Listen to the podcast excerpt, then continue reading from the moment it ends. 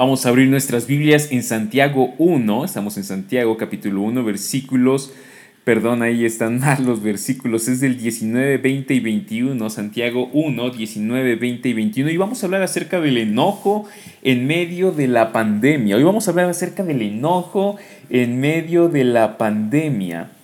Y Santiago capítulo 1, versículos del 19 al 21 dice lo siguiente, Santiago 1, del 19 al 21, dice lo siguiente. Eh, esto lo saben, mis amados hermanos, pero que cada uno sea pronto para oír, tardo para hablar, tardo para la ira Versículo 20, pues la ira del hombre no obra la justicia de Dios. 21, por lo cual, desechando toda inmundicia y todo resto de malicia, reciban ustedes con humildad la palabra implantada que es poderosa para salvar sus almas. Santiago 1, del 19 al 21, y hoy vamos a hablar acerca del enojo en medio de la pandemia.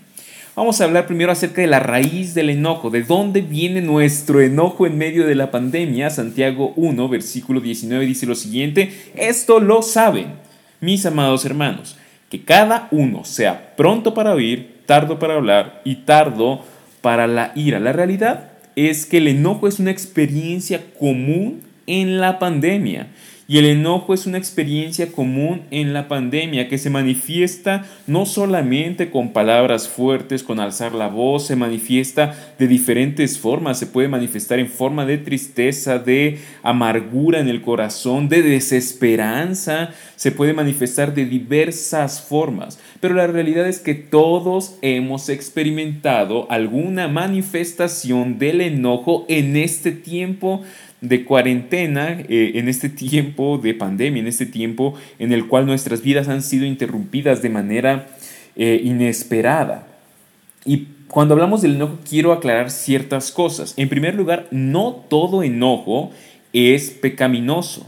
A veces pensamos que el enojo en sí es pecado y la realidad es que no todo enojo es pecaminoso. Pensemos en la ira de Dios. Dios se enoja, Dios eh, eh, eh, está airado. Salmo 7, 11 dice que Dios está enojado, indignado, airado con el impío, el pecador, todo el día, todo el tiempo. Y entonces la Biblia también nos enseña, y Santiago nos lo va, nos, nos lo, va nos lo ha mostrado, que Dios no puede ser tentado. Y entonces esto significa que Él se enoja y sigue siendo santo. Esto significa que no todo enojo es pecaminoso. Vemos en Pablo, en, eh, eh, en, Efesios, Pablo le escribe a los Efesios en el capítulo 4, versículo 26 y les dice, enójense pero no pequen. Y esto quiere decir entonces también que hay una forma de enojarse sin pecar. Eh, y entonces tenemos que ver, distinguir que hay enojo pecaminoso y enojo santo.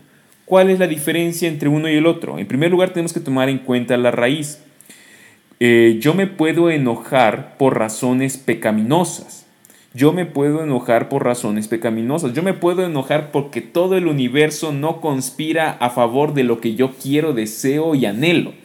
Y me puedo enojar y frustrar porque la vida es tan difícil, porque la economía es tan adversa, porque las personas no me aprecian como deberían de apreciarme. Y entonces me estaría enojando porque el mundo no es para mi gloria, porque todo el universo y todas las personas no existen para mí. Y ese es un, un enojo pecaminoso porque es querer ocupar el lugar de Dios.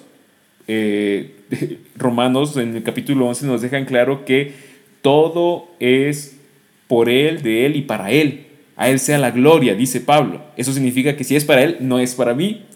Y si yo quiero que todo funcione para mí, me estoy enojando por una razón pecaminosa porque quiero ocupar el lugar de Dios, no solo en mi vida, sino en el universo.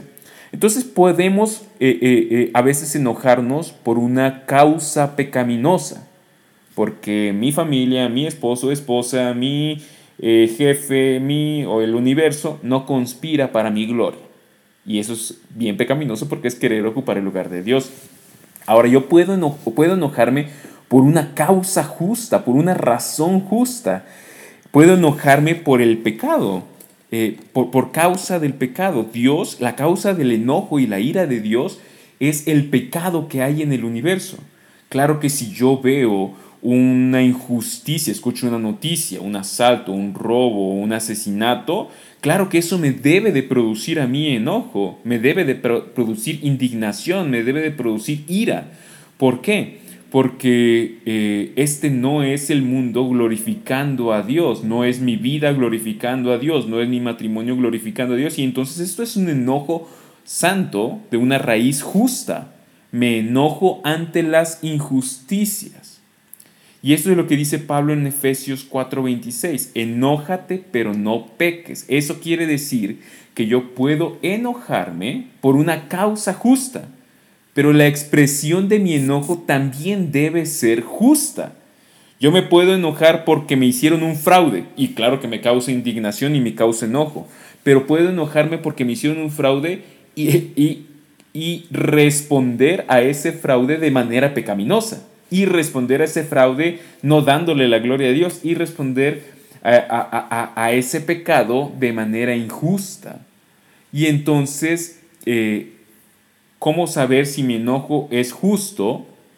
Primero tengo que ver si tengo un motivo justo por el cual enojarme. Si me enojo porque el universo no conspira a mi favor, eh, me estoy eh, enojando de manera idolátrica, porque el universo no tiene por qué hacer algo para mi gloria, es todo para la gloria de Dios. Y, y, entonces vemos la raíz. Y por el otro lado necesitamos ver la expresión, ¿ok? Veo que es un enojo justo, es un pecado que obviamente me produce enojo porque no glorifica a Dios, no bendice a nadie, no edifica a nadie, al contrario, destruye. Pero entonces la expresión del enojo tiene que ser justo. Por ejemplo, eh, en, una relación romántica o en el matrimonio, eh, una infidelidad es una causa justa de enojo. Eh, una infidelidad es una causa justa de enojo, pero puede tener expresiones pecaminosas ese enojo. Y entonces tenemos que analizar bien nuestro enojo. No todo enojo es pecaminoso. Hay enojo que es santo como el de Dios.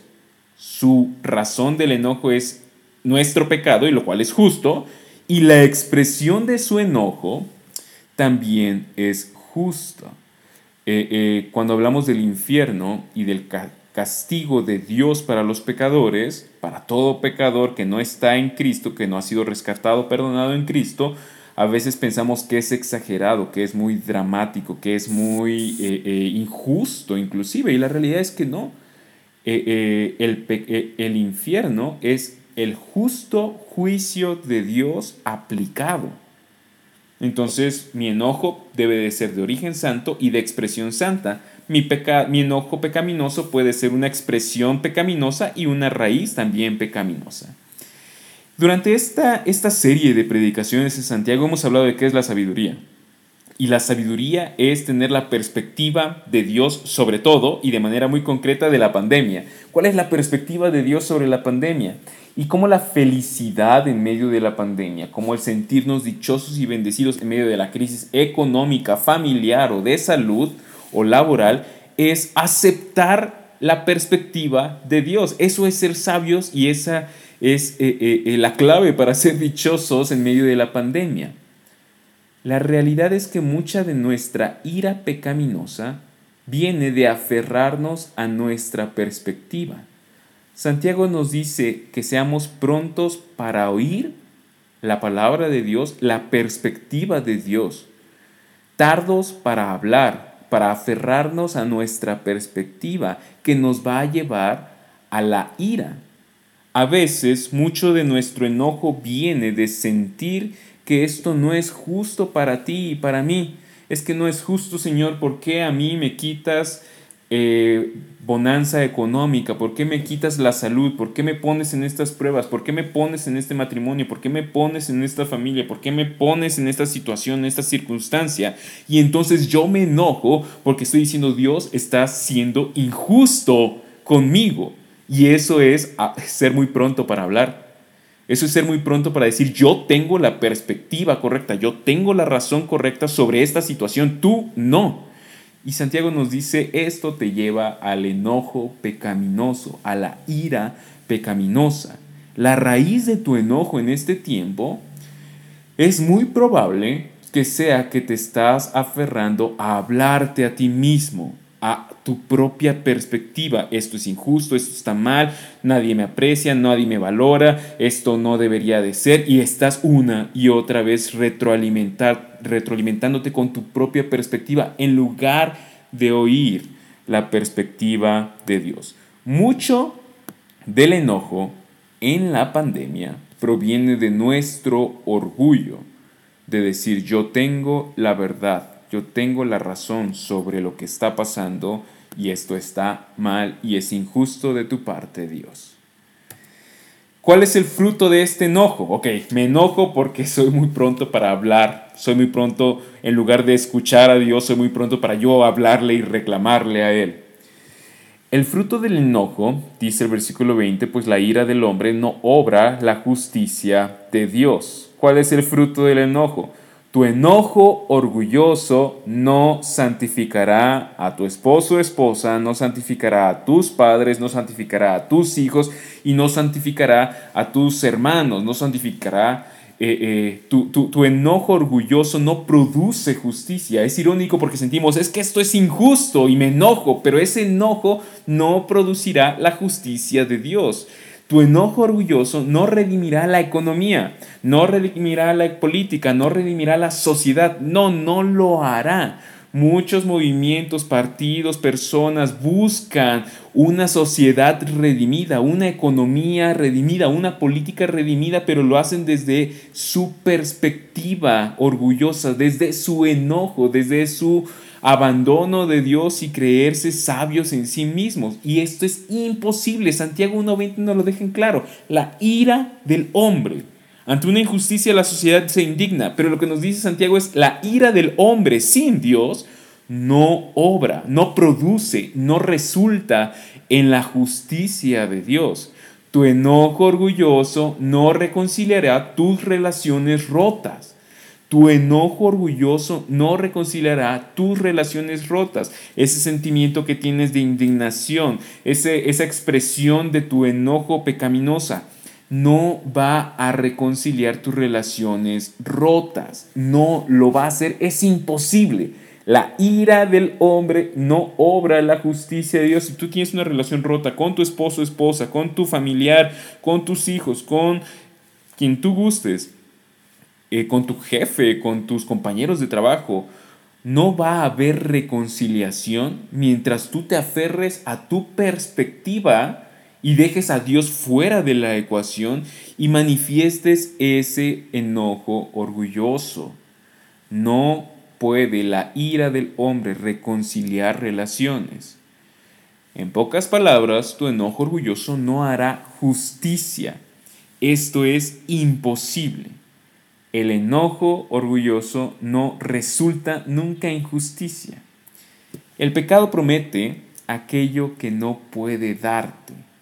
A veces en las relaciones más cercanas como el matrimonio pensamos y sentimos que la otra persona es injusta hacia nosotros y nos enojamos y reaccionamos y castigamos a la otra persona y, le, y, nos indignamos nosotros y cambiamos nuestro comportamiento y dejamos de dar y dejamos de amar pensando que eh, esto va a solucionar o va a redimir o va a cambiar a la otra persona. Si yo, le, lo, si yo lo trato con el látigo de mi desprecio, va a darse cuenta de, de lo que se está perdiendo, o va a reaccionar o va, al menos me voy a sentir yo mejor. Y la realidad es que esto no es así. La ira del hombre no obra la justicia de Dios.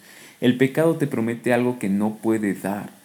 Tu enojo pide justicia, pero no puede producirla. Y esto lo vemos a nivel social, no, o sea, sin, señalar ningún partido, inclinación, tendencia eh, política, ideológica, social. Esto es una realidad para todos. El enojo humano, la indignación humana, el sentido de, de la humanidad frente a una injusticia no va a producir la justicia de Dios. ¿Cuál es entonces nuestra lucha en contra del enojo o cómo luchamos en contra de este enojo, de esta ira, de este deseo de aferrarnos a mi perspectiva en medio de la pandemia? Versículo 21 dice lo siguiente, por lo cual, desechando toda inmundicia y todo resto de malicia, reciban ustedes con humildad la palabra implantada que es poderosa para salvar sus almas. ¿Cómo es nuestra lucha en contra de este enojo que todos hemos experimentado? Que hay quienes lo manifiestan de manera muy agresiva, hay quienes lo manifiestan de manera muy pasiva, pero ambos sigue siendo enojo pecaminoso. Es vamos a desechar nuestro orgullo parlanchín. A nuestro orgullo le gusta hablar y a nuestro orgullo le gusta decirle a todos, incluyendo a Dios, que está bien y que está mal y cómo debería de gobernarse y llevarse el universo, cómo debería ser el día a día, cómo debería ser la economía, cómo debería ser el matrimonio, cómo debería ser el comportamiento de todos los demás, incluyendo a Dios. Es lo que dice Santiago, por lo cual, desechando toda inmundicia y resto de malicia. Y esto es nuestro orgullo que nos hace hablar, que nos hace retroalimentarnos en la cabeza y en el corazón, qué está bien y qué está mal y cómo deberían ser las cosas. Deberían todos de preguntarme porque yo tengo la respuesta a cómo debería ser el mundo, incluyendo Dios. Esa es nuestra lucha. Tenemos que desechar nuestro orgullo parlanchín y recibir una humildad atenta. Reciban ustedes con humildad, es decir, eh, no pensando que yo tengo la perspectiva correcta sobre las cosas que están aconteciendo, sobre lo que debería hacer mi esposa, sobre el comportamiento de mi familia, sobre lo que la empresa o el trabajo, sino recibir con humildad la palabra implantada, es decir, el Evangelio. Recibir con humildad la perspectiva de Dios de la pandemia la pandemia desde la perspectiva de Dios la tenemos que ver a través de su palabra. Romanos 8:28, que es uno de los versículos que yo sé que ustedes saben que eh, siempre menciono, dice que todas las cosas ayudan a bien a los que aman a Dios. Todo trabaja en conjunto para darle la gloria a Dios. Y esta es la perspectiva de Dios de la pandemia. Y es algo que yo no quiero creer, que mi orgullo me dice, no, no puede ser, no, no debe ser, no tiene que ser, no puede ser que esto me haga un bien, no puede ser que la crisis económica me haga un bien, no creo que la crisis familiar me haga un bien, no creo que la crisis laboral me haga un bien, no creo que la crisis emocional me haga un bien, no lo creo, no lo quiero creer. Y es eso lo que tengo que desechar, es ese orgullo de poner mi perspectiva sobre la de Dios, la cual tengo que callar y desechar. Y tener una humildad atenta para escuchar la palabra, para aceptar la palabra, para creer la palabra y vivir la palabra. Yo no sé cómo esta pandemia, cómo esta crisis económica, cómo la crisis familiar, yo no sé cómo la crisis matrimonial, no sé cómo la crisis emocional puede ser para un bien. Pero es lo que dice Dios, que es para mi bien. Y yo lo acepto, lo creo, acepto y recibo su perspectiva y me aferro a ella de tal manera de que puedo cambiar mi vida aferrándome a ella, aferrándome a la humildad atenta de la palabra implantada en mi corazón, que es poderosa para salvar eh, sus almas. El Evangelio el Evangelio en el enojo es este. El enojo destructivo humano, el enojo destructivo humano en contra del enojo salvador de Dios. Mientras tú y yo nos enojamos ante lo que está pasando, ante por qué la vida no es como yo quisiera que fuera, por qué no tengo lo que yo quisiera tener, por qué sufro frustración, por qué el matrimonio es adverso y difícil? ¿Por qué la economía no logro obtener la plenitud? ¿Por qué? ¿Por qué? ¿Por qué? Nunca va a llevarme a salvación. Siempre me va a destruir, me va a alejar de Dios, de las personas que me rodean, va a destruir mi hogar, va a destruir mi matrimonio, va a destruir a mis hijos, va a destruir a mis padres, va a destruir mi economía, mi sexualidad, va a destruir mis emociones. Siempre es esto. Pero la buena noticia es que el enojo de Dios es salvador. El enojo de Dios es salvador. Génesis, en su capítulo 8, en su versículo 21, es lo que es, el contexto es acaba de suceder el diluvio. La humanidad revelada en contra de Dios, Dios dice, el hombre siempre va de mal en peor desde su juventud y viene el diluvio que es la destrucción de, de casi toda la humanidad a excepción de un hogar para limpiar a la humanidad y, después de eso, Noé, dice el versículo 20, entonces Noé edificó un altar al Señor y tomó todo animal, limpio y toda ave limpia y ofreció holocaustos en el altar. Noé hace un altar y ofrece una ofrenda a Dios. Y dice el versículo 21 lo siguiente, el Señor percibió aroma agradable y dijo el Señor para sí, nunca más volveré a maldecir la tierra por causa del hombre. Dice el Señor, no voy a maldecir la tierra, no la voy a destruir por causa del hombre. Pero la segunda parte dice, porque la intención del corazón del hombre es mala desde su juventud. Esta frase no tiene sentido. No lo voy a volver a destruir porque son malos. No los voy a volver a destruir porque son malos. Debería ser algo como, no los voy a destruir porque son buenos o los voy a destruir porque son malos. Pero aquí dice, no los voy a destruir porque son malos. Y aquí es el cómo estas dos realidades pueden ser ciertas, cómo estas dos realidades pueden ser verdaderas. No voy a aplicar mi enojo destructivo porque son malos. Y la respuesta está en el versículo 20. Noé edifica un altar. Y Noé es un, eh, está apuntando a Cristo, es una, es una sombra del sacrificio de Jesús. El enojo de, de Dios es salvador. Dios ante el pecado se enoja y se molesta y en su enojo busca solucionar el problema del pecado. Y es entonces que en su enojo y en su búsqueda de solucionar el problema del pecado, provee de Cristo, nos provee del verdadero sacrificio que a través del cual tú y yo somos salvados. Mientras nuestro enojo destruye, el enojo de Dios salva.